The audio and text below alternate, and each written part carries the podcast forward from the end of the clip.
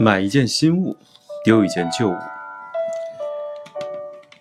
这条也是减物的最高原则，又称 “one in one out” 法则。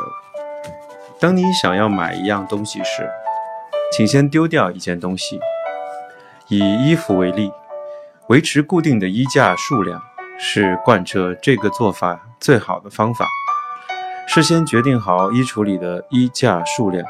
当你买了一件新衣服，就必须丢掉一件旧衣服。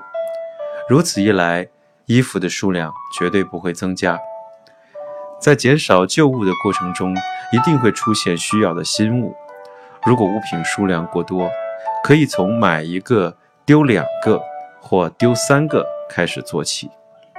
等物品数量减少至一定程度时，就可以执行买一件丢一个的原则。维持一定的数量，基本上以同类型的物品为主。